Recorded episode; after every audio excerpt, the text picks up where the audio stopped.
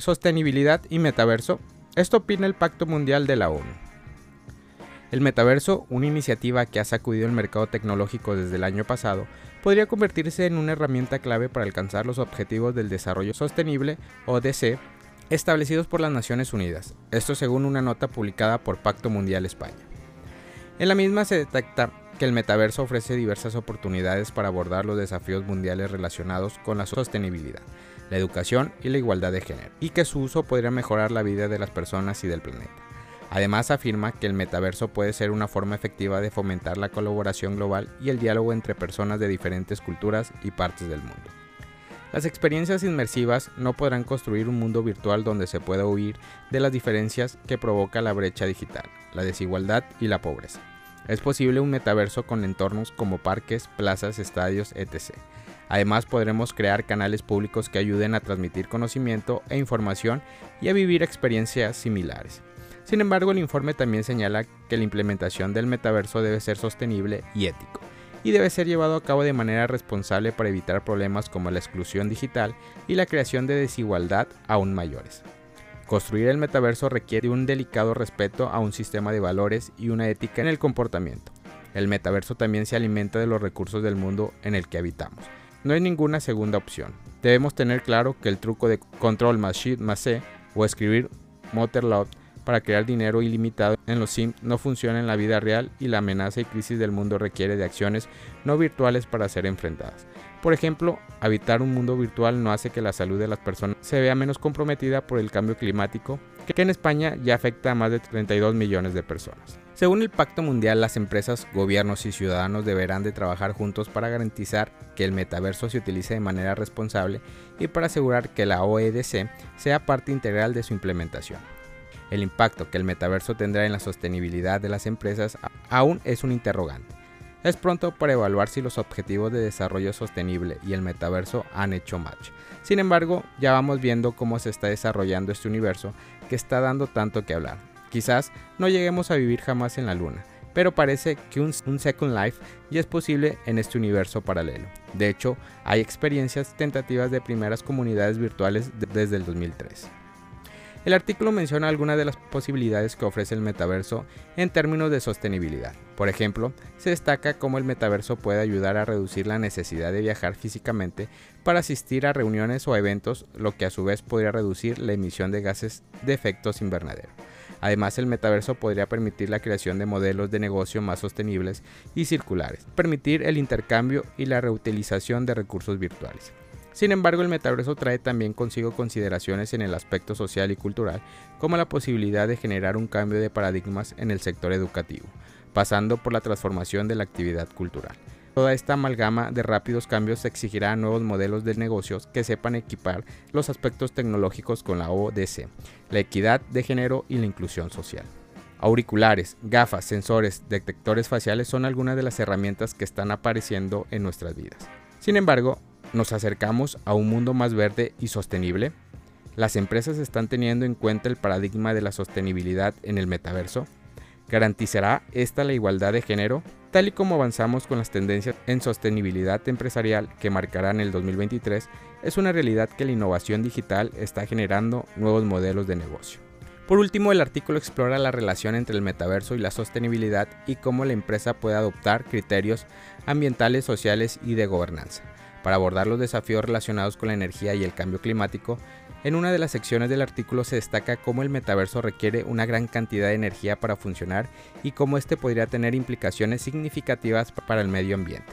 Una de las mayores preocupaciones era el potencial energético para satisfacer la inmensa demanda de datos que traerá consigo el metaverso. Sin embargo, también se señala que existen oportunidades para mejorar la eficiencia energética y reducir la huella de carbono de este mundo virtual. Aunque nos pueda parecer que no, el metaverso nos ofrece múltiples opciones de cara a un futuro sostenible. Por ejemplo, la contaminación y sociedad asociada a eventos como conciertos se compensarán mediante su virtualización.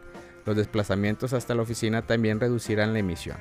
La sostenibilidad hoy en día no se puede entender sin el mundo digital, el Big Data y la inteligencia artificial.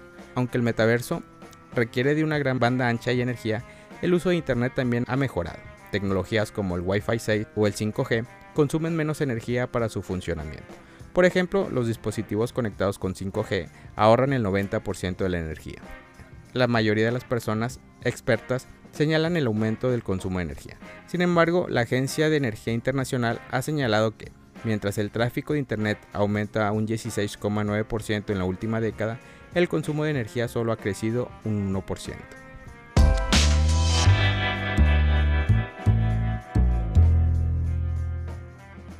Nayib Bukele divide a la comunidad bitcoiner con propaganda de cárceles. Nayib Bukele, el presidente de El Salvador, ha sido un tema constante en la comunidad bitcoiner desde que declaró a Bitcoin como moneda de curso legal en el país.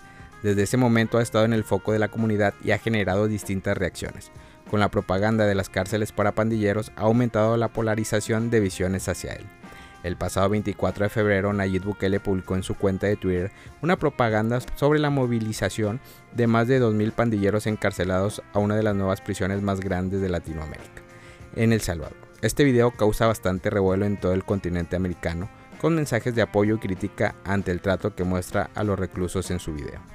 La comunidad bitcoiner también mostraron sus reacciones ante la acción de Nayib Bukele, donde una gran cantidad de bitcoiner autodenominados maximalistas mostraron diferentes mensajes de apoyo a las medidas, tanto en inglés como en español, con mensajes como la reducción de tasa de homicidios más exitosas de la humanidad.